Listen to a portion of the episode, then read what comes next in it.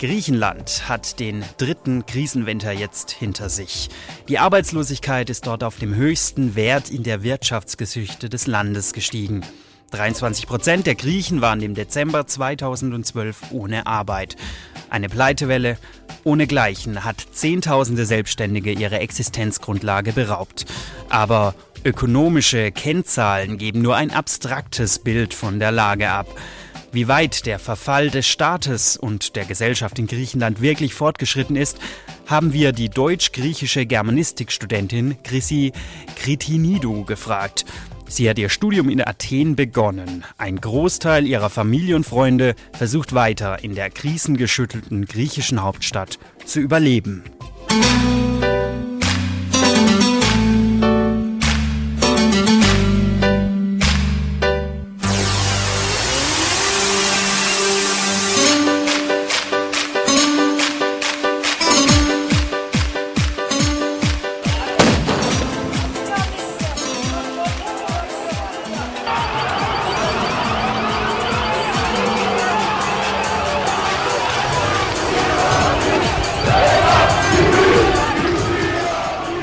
Letzten Wochen, muss ich jetzt sagen, wird es immer dramatischer, auch bei meinem Onkel zum Beispiel. Er hat immer gearbeitet, er war niemals arbeitslos bis jetzt. Und die letzten Monate, würde ich sogar sagen, ist es halt einfach so, dass er gar nichts mehr machen kann. Dass er teilweise jetzt den Winter über rausgegangen ist, um Holz zu sammeln, weil die ja so einen Ofen haben, damit sie Wärme im Haus haben. Oder dass er dann jeden nach Geld fragt und teilweise keinen Strom mehr haben, weil sie das nicht mehr zahlen können. Und das ist halt nicht nur so bei, bei, meinem Onkel, sondern da gibt es wirklich sehr viele Fälle. Die Familie Chrissy Kritinidous kommt aus Griechenland.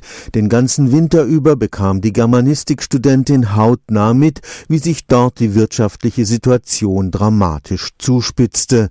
Immer häufiger die Hilferufe aus Athen von Familienmitgliedern, die buchstäblich im Dunkeln und im Kalten saßen, weil sie das Geld für Heizung und Strom nicht mehr aufbringen bringen konnten. Angesichts dieser verzweifelten Lage ärgert sich die junge Griechenlanddeutsche über die Darstellungen ihrer Heimat in der deutschen Boulevardpresse. Als ich noch in Griechenland war, erfährt man von den Zeitungen was ganz anderes, weil die Sachen schon verdreht werden. Und es kann dann auch wirklich mal sein, dass die Griechen zum Beispiel, dass zum Beispiel eine Gruppe dann gegen die Deutschen irgendwie eine Fahne verbrennt oder sowas und die meisten eigentlich sehr friedlich sind. Aber natürlich wird dann in der Zeitung eher das mit der Fahne vorgestellt. Der Zusammenbruch des Staates in Griechenland kündigte sich schon während ihrer Studienzeit in Athen an.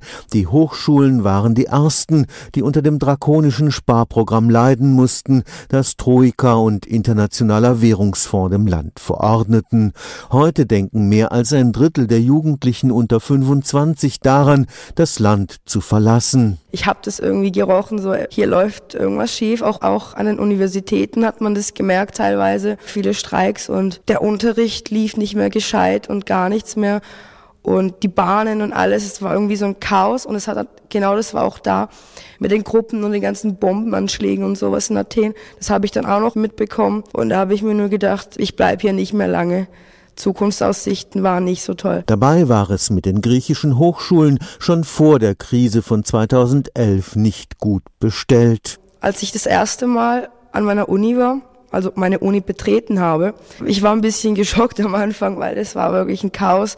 Da gab es nicht mal ein Sekretariat oder zumindest eins, das man, woran man erkennen konnte, dass es ein Sekretariat ist. Das war einfach nur ein Zimmer in der Uni drin und mit überall Papierkram und Lärm und und einer Riesenschlange von Studenten, die gewartet hat, um sich überhaupt anzumelden, weil es damals nicht online ging und eigentlich alles dort geregelt wurde. Die Anmeldung, die Bücher, die Büchervergabe, das ist auch ganz anders wie hier in Deutschland zum Beispiel. Und ja, das war natürlich ein, ein bisschen schockierend für mich, sage ich mal. Das Land macht auch psychisch eine tiefe Krise durch. Der griechische Stolz und selbst die griechische Lebensfreude sind verflogen.